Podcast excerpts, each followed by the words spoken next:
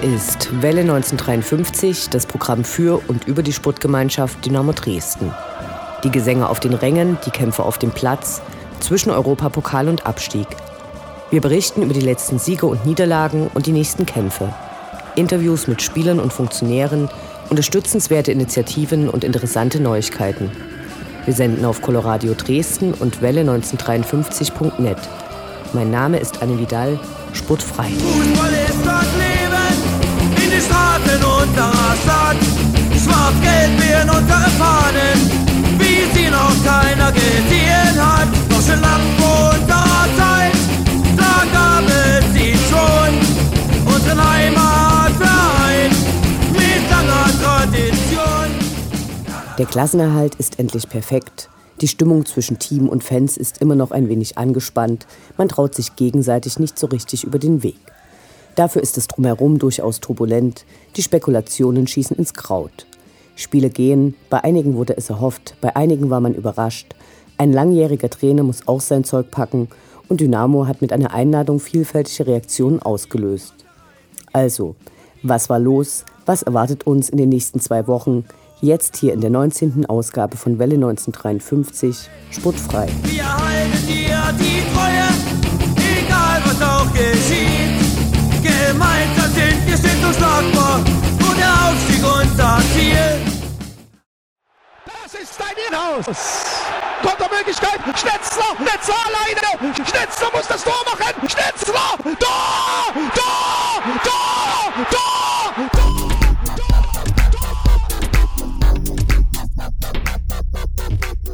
Der Blick zurück. Was ist passiert? Was war großartig? Was hätte nicht geschehen dürfen? Infos zu den absolvierten Liga- und Pokalspielen.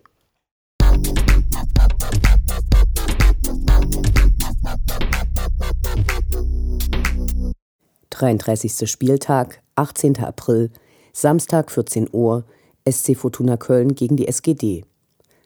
Eigentlich ging es an diesem 33. Spieltag für die SGD um nichts mehr. Dies hinderte gut 1000 Dynamo-Fans trotzdem nicht daran, dem langjährigen Zweitligisten Fortuna Köln in der Südstadt einen Besuch abzustatten. Die Spieler belohnten dies nicht und verloren nach einer äußerst schwachen Leistung mit wenigen Torchancen auf beiden Seiten. Symptomatisch sowohl für das Spiel als auch die Mannschaft war an diesem Tag Justin Eilers, welcher durch ständig missglückte Torschüsse kein gutes Bild abgab. Während von Seiten der aktiven Fanszene der Mannschaft gegenüber nach dem Spiel zum Teil deutliche Worte entgegenschlugen, wollten sich diverse Umlandfans noch Autogramme und Shakehands abholen. Die Freude darüber, dass Dynamo einmal vor der eigenen Haustür spielt, überwog hier wahrscheinlich gegenüber dem Frust angesichts dieser desolaten Mannschaftsleistung. Die Stimmung im Block konnte sich dennoch sehen lassen und auch die Heimkurve rund um die älteste Ultragruppe Deutschlands, den 1986 gegründeten Fortuna Eagles, feierte nach der Führung das Ergebnis wie den Einzug in die Champions League, bedeuteten diese drei Punkte doch den wahrscheinlich endgültigen Klassenerhalt der Kölner, sodass der dritten Liga dieser familiäre und nicht unsympathische Stadtteilverein erhalten bleibt.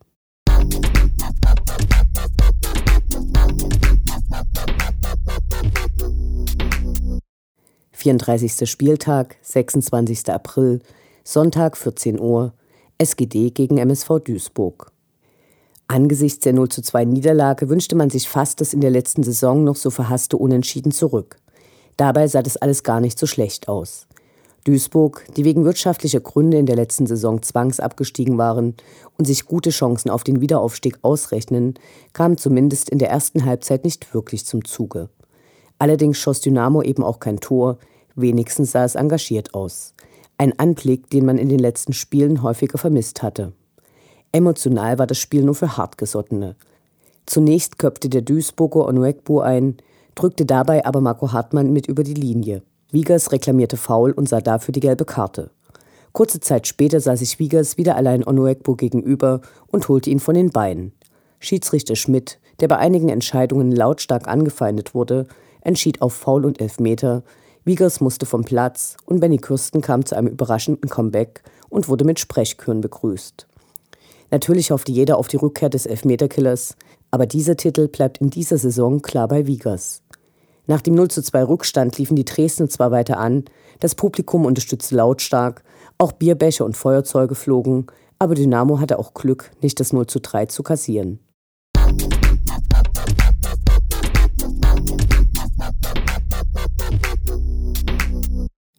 35. Spieltag, 2. Mai, Samstag 14 Uhr, SV Stuttgarter Kickers gegen die SGD. Auswärtsfahren muss sich wieder lohnen. Unter diesem Motto hätte der Ausflug nach Stuttgart stehen können. Nach den vielen Enttäuschungen der letzten Zeit wünschte man sich einen kämpferischen und von Erfolg gekrönten Dynamo-Auftritt. Patrick Wiegers war nach seiner gelb-roten Karte im Duisburg-Spiel zu Hause gesperrt, Dennis Erdmann war aus disziplinarischen Gründen suspendiert worden. Das Gazi-Stadion auf der Waldau ist idyllisch auf dem Stuttgarter Fernsehturmhügel gelegen.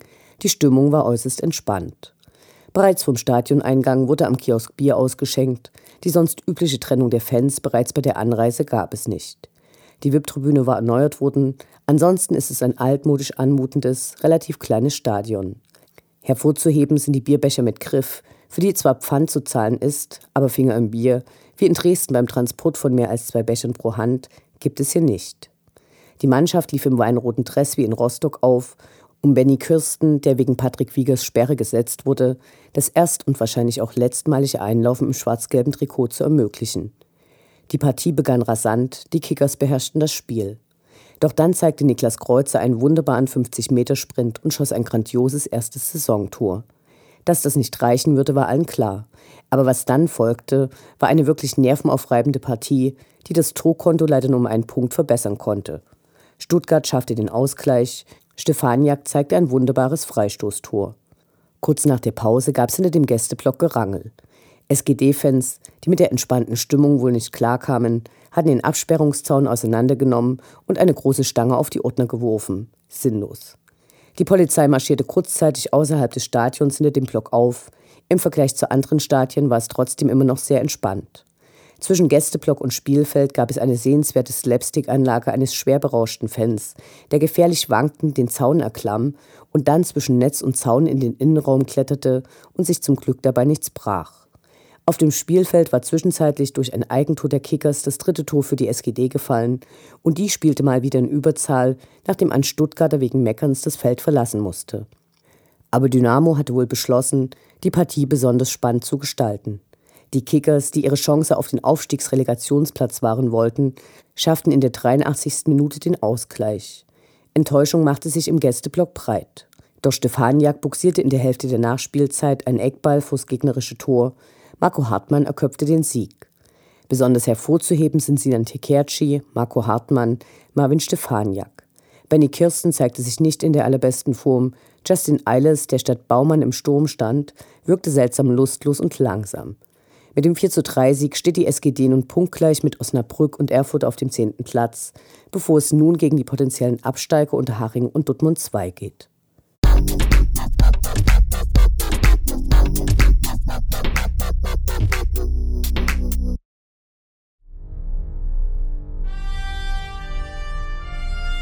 Unendlich sind die Weiten des Universums der Sputtgemeinschaft Dynamo Dresden. Alles rund um die SGD.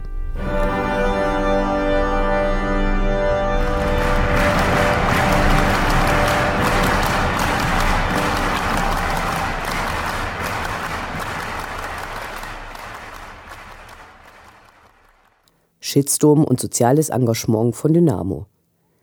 Die SGD ist ein Verein, der sich auch im sozialen Bereich stark engagiert. Nicht immer passiert dies öffentlich, häufig wird aber natürlich auch darüber berichtet, getreu dem Motto Tu Gutes und sprich drüber. Boshaft kann man dies als Imagepflege bezeichnen. Realistischerweise zeigt es aber die vielfältigen Gebiete, auf denen sich Dynamo und seine Mitglieder über den Sport hinaus engagieren. Größter Aufreger war in den letzten Wochen die im Vorfeld des Duisburg-Heimspieles veröffentlichte Ankündigung, dass Dynamo 300 Menschen für das längst nicht ausverkaufte Spiel eingeladen hatte, die allesamt nicht aus Deutschland stammen und im Zuge der letzten Jahre in diversen Flüchtlingswellen nach Deutschland gelangt sind. Diese Geste, die im Rahmen der Kampagne Der Dresdner Mannschaftsspitzensport heißt Willkommen stattfand und gemeinsam mit der Stadt organisiert worden war, führte zu heftigen Reaktionen, vor allem auf diversen Online-Plattformen. Dynamo Dresden hatte nicht mit einem derart großen Echo gerechnet und blockierte auf dem eigenen Facebook-Profil Nutzerprofile.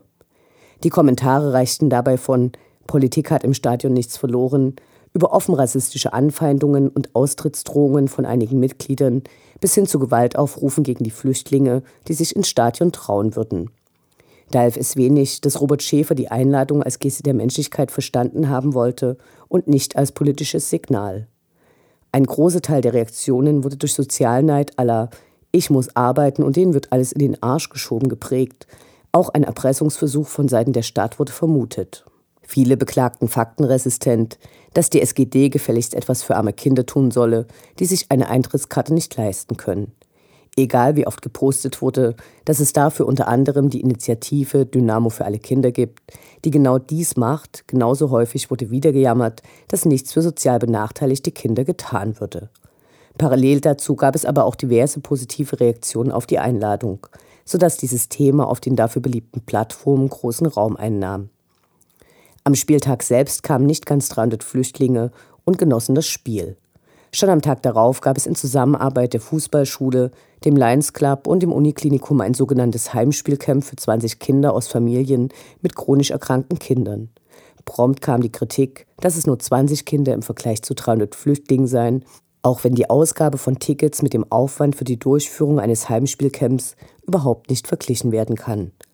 Prinzipiell lässt sich sagen, dass sich die SGD sozial stark engagiert so zum Beispiel die Spende der Pokaleinnahmen von Neugersdorf an ein Kinderheim und Initiativen offen gegenübersteht, die sich im Rahmen unserer Satzung Ziele setzen, Benachteiligten unserer Gesellschaft zu helfen.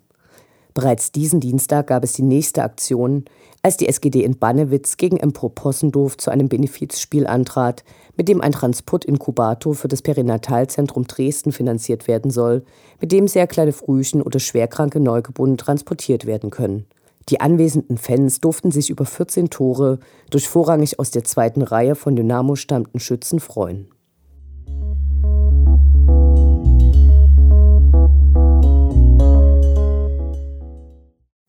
Der seit 2012 jährlich verliehene und mit 5000 Euro dotierte SGD-Preis, das hierfür stark gegen Rassismus steht, wurde in diesem Jahr an das Bündnis Bundesratebeul verliehen. Das prämierte Bündnis setzt sich für die bessere Integration von Flüchtlingen in Radebeul ein und organisiert unter anderem interkulturelle Begegnungen, Einzelfallhilfe, Feste, aber auch Deutschkurse. Neben dem Preis wird die SGD inhaltlich für ein Jahr mit dem Bündnis zusammenarbeiten, um deren Projekte zu unterstützen und diese bekannter zu machen.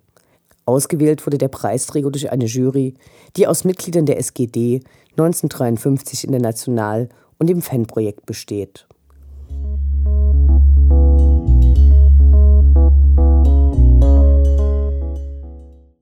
Einmal Konjunktiv. Zum Mitnehmen bitte.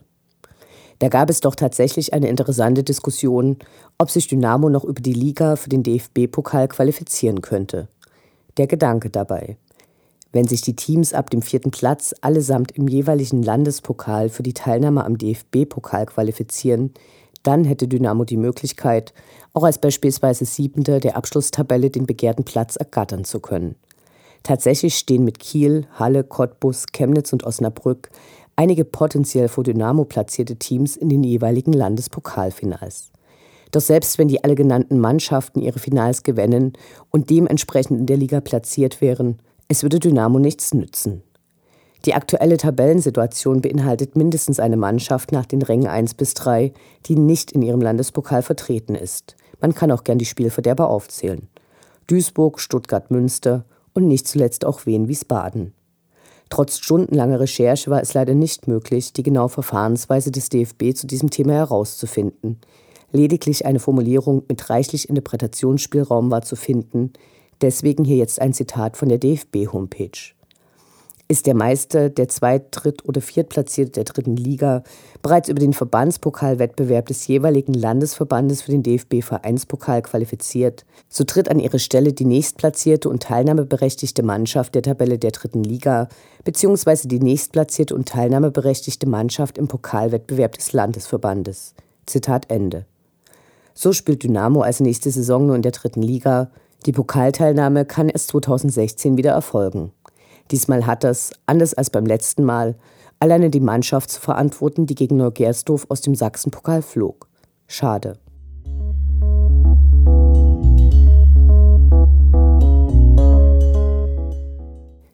Bei der Wahl zum besten Stadionheft hat Dynamo einen überragenden Sieg eingefahren. Immer, wenn es im Internet Abstimmungen gibt, kann man sicher sein, dass Dynamo-Fans die SGD ganz nach vorn bringen.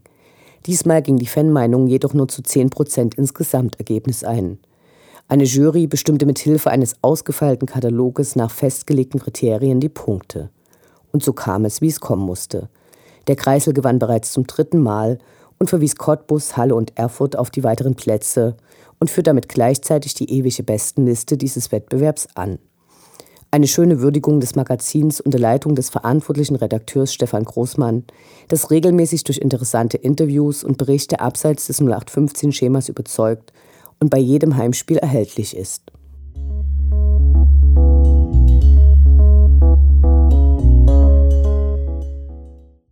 In der kommenden Saison wird die U19 nicht mehr in der A-Union-Bundesliga antreten.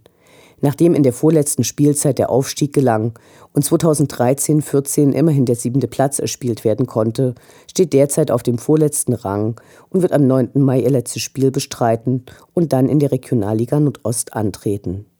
Wesentlich besser lief es für die U17 unter Trainer Tino Gaunitz. Nach einer starken Serie stehen sie derzeit punktgleich mit Spitzenreiter Hansa Rostock auf Platz 2 und haben zum nachplatzierten Union Berlin einen Punkt Vorsprung, die haben jedoch schon ein Spiel mehr absolviert. Gegen beide muss die U17 nochmal spielen und könnte direkt oder über die Relegation in die B-Union Bundesliga aufsteigen.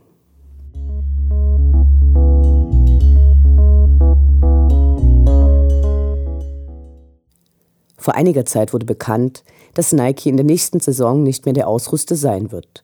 Neuer Ausstatter wird die im schwäbischen Pfulling ansässige Firma Arima, die bereits 1990, 91 und 93 bis 96 die Dresdner Mode auf dem Spielfeld bestimmte. Wir sind gespannt auf die neuen Trikots, die in enger Abstimmung mit dem Verein exklusiv für die SGD produziert werden. Anders als in dieser Saison haben die Fans also diesmal keinen Einfluss auf die Trikots. Der Vertrag läuft über drei Jahre.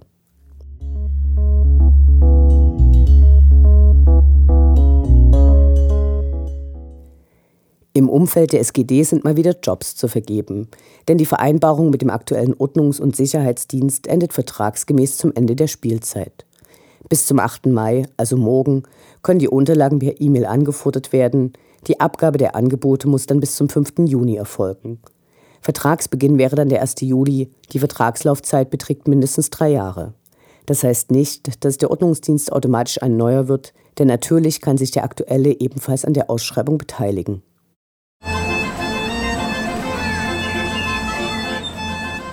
Die Fans bleiben Dynamo treu.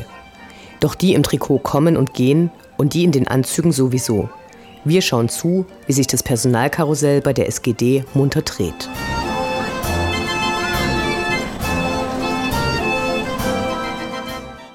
Zurzeit sprudeln Spekulationen, Vermutungen und Gerüchte en masse. Der Saisonausgang ist Schnitte. Ein neuer Trainer beginnt eigene Vorstellungen einzubringen und die betrafen so manche wichtige Personalie. Welle 1953 beteiligt sich nicht an den Gerüchten, sondern vermeldet ausschließlich die offiziell bestätigten Änderungen beim Personal der SGD. Morgen, am 8. Mai, wird Christian Fjell nach der Pressekonferenz zum Unterhaching-Spiel seine Pläne für die Zukunft verkünden. Es gab wohl wenige Spieler in den letzten Jahren, die so stark polarisiert haben wie Benny Kirsten. Als Torhüter der zweiten Mannschaft hat er mit Bengalo den Sachsen-Pokalsieg gefeiert. Später im Tor der ersten Mannschaft trieb er die Fans mit zahllosen Abstößen ins Seiten aus und mangelnder Strafraumbeherrschung zur Weißglut, um sie teilweise im gleichen Spiel durch Glanzparaden auf der Linie zu versöhnen. Wohin sein Weg ihn führen wird, ist noch unklar. Auf seiner Facebook-Seite hatte Benny Kirsten die Fans informiert, dass ihm von Ralf Minge mitgeteilt wurde, dass er keine Vertragsverlängerung erhält. Begründet wurde dies damit, dass Uwe Neuhaus neben Patrick Wiegers einen anderen Torhüter verpflichten wolle. Die Entlassung des mit sieben Jahren Kaderzugehörigkeit dienstältesten Dynamo-Spielers rief heftige Reaktionen hervor. Zum großen Teil wurde Unverständnis gezeigt. Der neue Trainer dürfte sich damit keine neue Sympathie erworben haben. Bereits zuvor war bekannt geworden, dass der sympathische Torwarttrainer Thomas Köhler Dynamo nach Abschluss der Saison verlassen wird. In den letzten fünf Jahren hatte Thomas Köhler eine Reihe von Trainern kommen und gehen sehen. Seine Arbeit war immer als hochprofessionell gelobt worden und tatsächlich waren die Torhüter von Dynamo in dieser Zeit selten das große Problem. Bereits in seiner aktiven Zeit als Fußballer war er bei Dynamo zum ersten Mal zwischen 89 und 91, dann nochmal zwischen 95 und 99. Mit Thomas Köhler verlässt eine langjährige Integrationsfigur den Verein. Folgerichtig wurde er beim Duisburg-Spiel gemeinsam mit Benny Kirsten durch ein Spruchband im K-Block gewürdigt. Viele Legenden können den Verein nicht mehr verlassen. Danke, Benny und Thomas.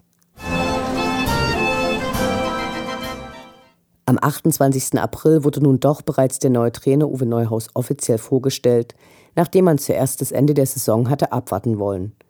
Die Pressekonferenz mit Ralf Minge und Robert Schäfer gewährte dabei keine wirklich neuen Einblicke und Erkenntnisse, sondern war eben tatsächlich eine dem Anlass entsprechende Vorstellung mit dem erwartbaren Maß an Optimismus und Formulierungen für die Presse auf der Höhe der Zeit. Ralf Minge verkündete, dass Markus Schubert, Torwarttalent von Dynamo und gerade für die U17-Nationalmannschaft an der EM in Bulgarien teilnehmend, in der nächsten Saison als dritter Torwart zu den Profis aufrücken wird. Die Freunde des Dynamo-Nachwuchses freut dies natürlich sehr.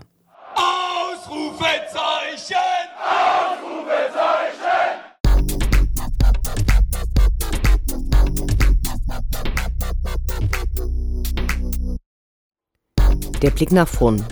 Die nächsten Spiele, die nächsten Termine. Hoffnung und Zuversicht. Niederlage oder Ufter.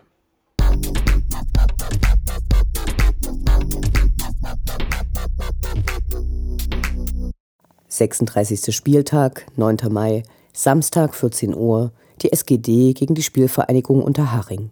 Hier gilt es mal wieder eine Scharte auszuwetzen. 0 zu 3 hatte Dynamo beim Hinspiel verloren.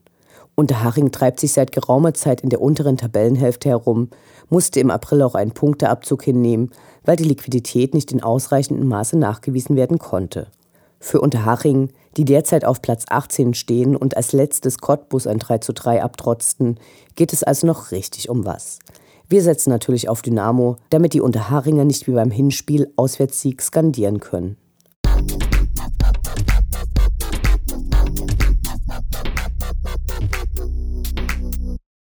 Siebenunddreißigster Spieltag, 16. Mai, Samstag 13.30 Uhr, Borussia Dortmund 2 gegen die SGD. Die letzte Auswärtsfahrt der Saison geht nach Dortmund ins Stadion Rote Erde. Das Hinspiel hatte niemanden glücklich gemacht. Damals gab es ein 1:1 Unentschieden mit dem Ausgleich durch die Gäste in der letzten Minute der Nachspielzeit und unnötigen Platzsturm der Dortmunder Ersatzbank. Das wollen wir nicht sehen und wünschen uns einen würdigen Abschluss. Leider geht es auch hier für uns eigentlich um nichts mehr, für die Dortmunder Bubis aber um alles, die derzeit drei Punkte Abstand auf den Relegationsplatz haben, den Unterhaching besetzt. Sollte die SGD also gegen Unterhaching einen Sieg einfahren und Dortmund 2 am Wochenende nicht gegen Cottbus verlieren, wäre dies noch ein Entscheidungsspiel für deren Verbleib in der dritten Liga, bevor sie die Saison gegen Preußen Münster beenden. Eine gute Gelegenheit, die derzeit absolut ausgeglichene Gesamtbilanz gegen Dortmund 2 von vier Siegen, drei Unentschieden und vier Niederlagen zugunsten der SGD zu verändern.